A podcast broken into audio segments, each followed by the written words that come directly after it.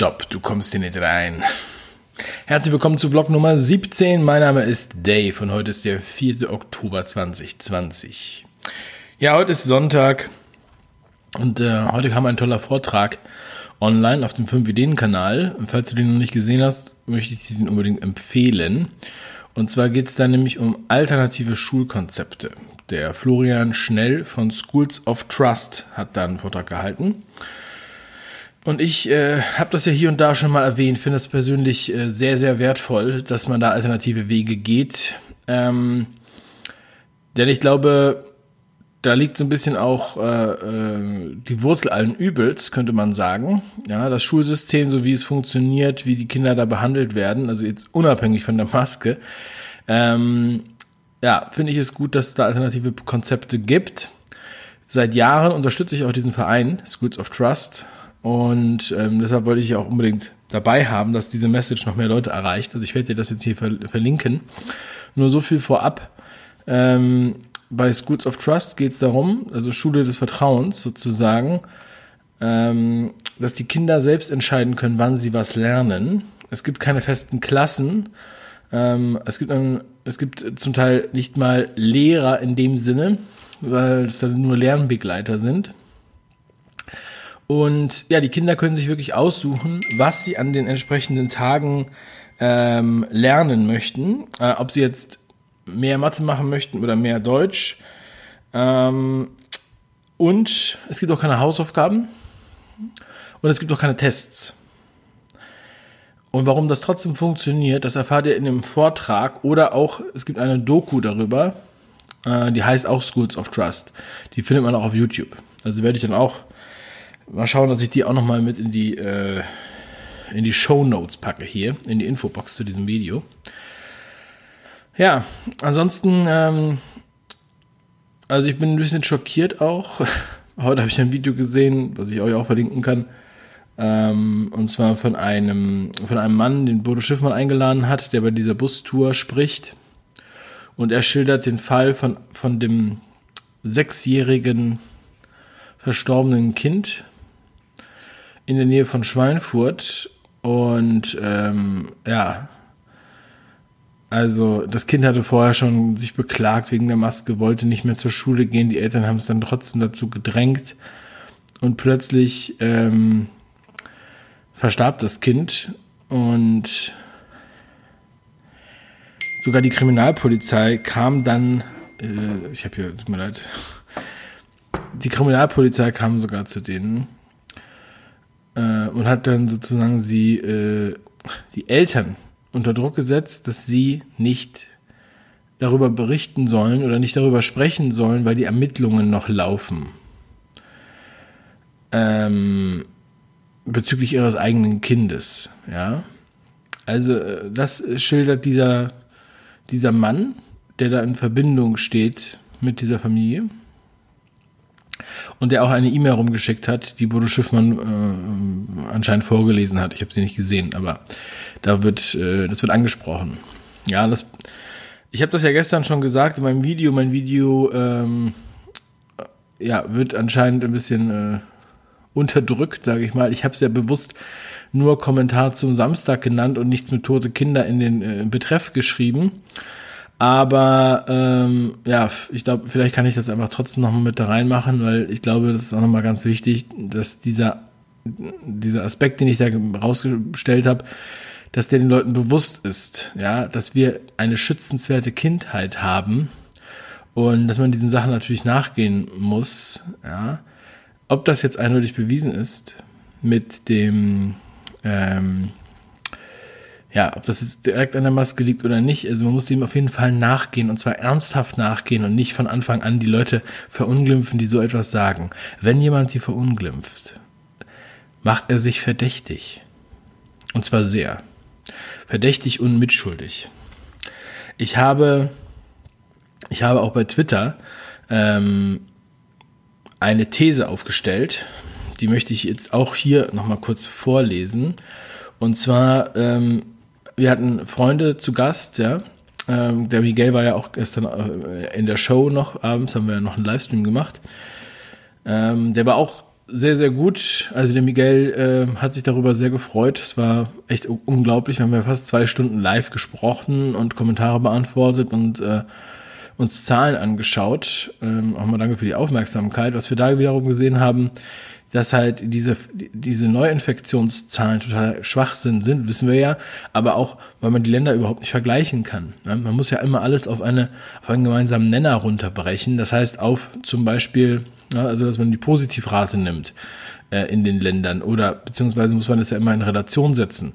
Auch die, die Todesrate, ja, auf, in Bezug auf die ähm, äh, Landesbevölkerung, ja. Wir können ja nicht einfach diese totalen Zahlen immer vergleichen. Das ist absoluter Unsinn. Und bei Google, das haben wir in dem Video ja gezeigt, ist es standardmäßig so, dass man nur die Neuinfektionen angezeigt bekommt und dass da gar keine Relation äh, möglich ist, sondern dass nicht ähm, auf die, mit der Bevölkerung in, in Relation gesetzt wird. So, jetzt aber zu diesem Tweet. Also die Kinder, die da verstarben, wo nicht nachweisbar ist, was sie, äh, woran sie gestorben sind, eindeutig, sind die vielleicht, ja, gibt es da vielleicht Hinweise? Ich lese euch erstmal den Tweet vor. Plötzlicher Kindstod. Beim plötzlichen Kindstod gibt es, also es kommt durch anscheinend erhöhte CO2, CO2-Rückatmung. Das CO2 verdrängt Sauerstoff. Stress erhöht diesen Effekt. Also wenn es besonders aufgeregt ist, zum Beispiel nach einem Schultag oder in einem engen Bus und ähm, oder in einem Bus mit wenig Sauerstoff. CO2 hat eine eigene toxische Wirkung, ab 3% schädigende und ab 5% dämpfende Wirkung auf die Atmung. Also die schädigende Wirkung beginnt ab 3%. CO2 in der Atemluft Einatmen Luft und ab 5% hat es eine dämpfende Wirkung auf die Atmung. Ich habe es ja gestern auch nochmal dargestellt, was auch der Eugen Jansen in seinem Video gesagt hat, der Kinderarzt. Diese, die, dass die Kinder gar nicht genug Kraft haben, um frische Luft einzuziehen in die Maske und sie immer wieder alte Luft ein, einatmen. Einige Kinder wachen auf, aber andere nicht. Das ist der plötzliche Kindstod. Ja. Und ich frage, könnten die Masken, könnte die Maske ähnliches bewirken? Ja, ich weiß, es haben ja auch noch viele geschrieben, dass äh, der plötzliche Kindstod, ähm, also äh, dass, äh, dass es eventuell was mit, mit Impfungen zu tun hat. Zusätzlich, ähm, das kann ich jetzt nicht sagen, aber man könnte natürlich, es wäre natürlich möglich, dass, dass durch die Impfung die Kinder zusätzlich geschwächt werden und ähm, beim Kindstod dann nicht wach werden von alleine. Ja? Ähm, so, das könnte also noch sozusagen erschwerend hinzukommen. Ich fand diesen, diesen plötzlichen Kindstod immer schon sehr mysteriös, ja? weil man doch äh, irgendwie nicht so richtig weiß, woher es kommt und so. Und dann wird immer gesagt, was man dann äh, machen soll, was man nicht machen soll. Zum Beispiel, wer jetzt keine Kinder hat und das noch nicht gehört hat. Also man soll jetzt nichts vor den Kopf legen, ja. Und die Kinder sollen äh, möglichst nicht auf dem Bauch liegen im, im Kinderbett. Und sie, sie sollen so Kissen haben, dass sie nicht umfallen, sozusagen. Dass sie so, ja, dass sie ein bisschen, äh, äh, dass sie so liegen bleiben. Also damit sie halt nicht irgendwas vor dem Mund haben und dann dadurch mehr CO2 einatmen. Ja. Also auch diesen Tweet, ähm, wenn ich jetzt an alles denke, packe ich dann nochmal in die Beschreibung zu diesem Video, weil mir das wichtig ist, dass da, dass ihr das, dass ihr das seht. So und ich habe ja auch gestern in meinem Kommentar auf fünf Ideen ähm, Neil Postman zitiert und auch Immanuel Kant und es ist tatsächlich mein ähm, ja, meine große Befürchtung, dass hier genau das, was der Neil Postman in seinem Buch prophezeit hat, ähm, ja, Stück für Stück eintrifft und wir uns immer mehr zu diesem Mittelalter sozusagen zurückentwickeln. Ähm, es ist halt wirklich unglaublich.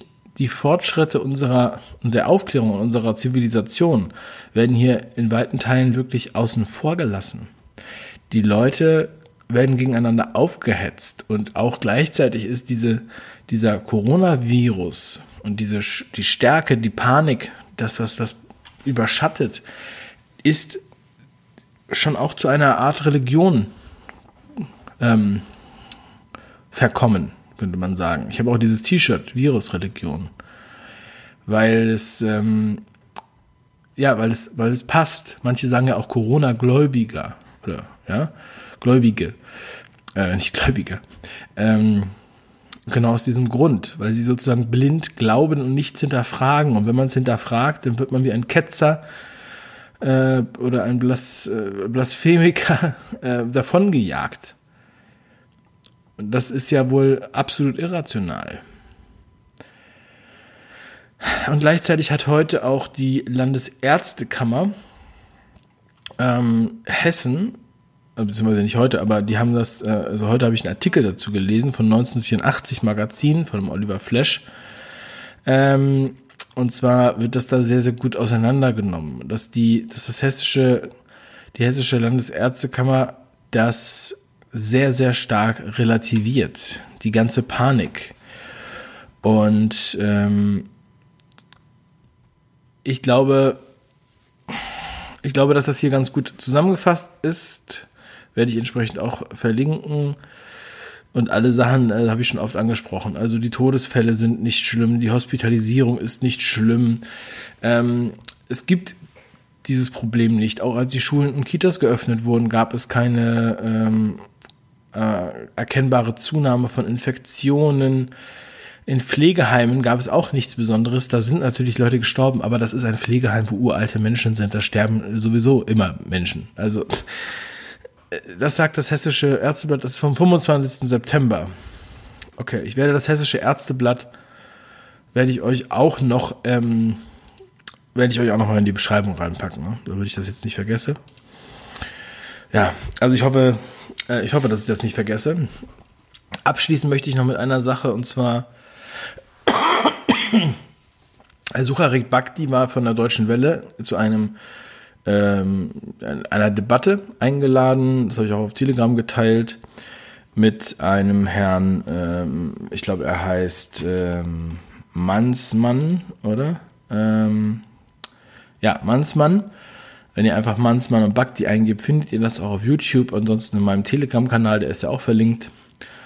Und ähm, also erstmal ein sehr großer Schritt, dass die Massenmedien überhaupt darüber berichten oder dass sie ihn zu Wort kommen lassen. Aber nicht im Fernsehen, nur auf YouTube. Ähm, dennoch denke ich, dass es ein großer Schritt ist, weil diesen Link, wenn man den anderen Leuten teilt, dann hat man halt sozusagen Deutsche Welle als seriöses Medium, jedenfalls die Wahrnehmung von einigen. So. Und ähm, ja, dann habe ich jetzt auf Twitter mit jemandem geschrieben und der hat gesagt, ja, aber bei YouTube, das ist keine Meinungsmache, sondern nur Meinungsbestätigung. Das erreicht nur die Leute, die das sowieso schon ähm, glauben und ihre Meinung bestätigt haben wollen. Ja, ich kann den Punkt verstehen, aber ich glaube, und ich sage aus, aus eigener Erfahrung sehe ich das halt auch so, dass man natürlich da auch Leute mit erreicht und erwecken kann ähm, oder zum Zweifeln bringen kann, zum Überlegen bringen kann. Und ähm, es ist nun mal so, dass die Massenmedien, die Logos, die Fernsehsender, die die Leute kennen, auch die Zeitschriften, dass die erstmal ernster genommen werden, vor allem wenn die Leute noch voll auf Linie sind. Von daher, ähm, es kann auch nichts schaden, das zu verteilen, ja. Ähm, ich denke, dass die Seriosität von der deutschen Welle von vielen Leuten da draußen ernster genommen wird als mein Interview mit Sucharit Bhakti, auch wenn es inhaltlich sehr viel tiefer geht mir viel mehr abklopft, aber weil mich da draußen keiner kennt und mein Logo keiner kennt oder fünf Ideen keiner kennt und sich fragt, was soll das eigentlich, wird das leider nicht so ernst genommen, wie es eigentlich ja, ernst genommen werden sollte. Aber macht weiter, gebt nicht auf. Redet mit den Leuten, haut die Sachen raus, weitersagen, teilen, sage ich auch immer wieder. Und ganz großen Respekt an alle, die das, die das machen, die, die mir was zuschicken, die da draußen sind und Leute überzeugen, die auf Demos sprechen, die ihre Geschichten erzählen, die auf Facebook sich streiten und auf Twitter sich streiten, die diskutieren mit den Menschen. Ich danke euch. Ja, ich finde es super. Und das ist genau das, was wir machen müssen. Ja, meine Lieben. Und ähm, Ja, nochmal schaut den Vortrag von Florian schnell. Und ich sage euch, auch beim nächsten Speakers Day nächstes Jahr haben wir schon echt ein paar sehr, sehr interessante Namen, die ich dann bald verkünden werde. Ich hoffe, dass ich jetzt diese Woche endlich das alles festzore, sodass ich euch die ersten vier Namen bestätigen kann für den Speakers Day 2021 in Köln. Ähm, also es wird klasse, ich freue mich schon sehr darauf. Also in diesem Sinne wünsche ich euch noch einen wundervollen Sonntag. Wir hören uns morgen wieder. Heute mache ich nichts mehr. Heute muss ich mich noch ein bisschen entspannen und verbringe Zeit mit meiner Familie. Tschüss, meine Lieben. Der Dave hat die Endcard angemacht. Klickt auf die Videolinks. Abonniert den Kanal geschwind. Vielen Dank und lieben Gruß. Jetzt ist Schluss.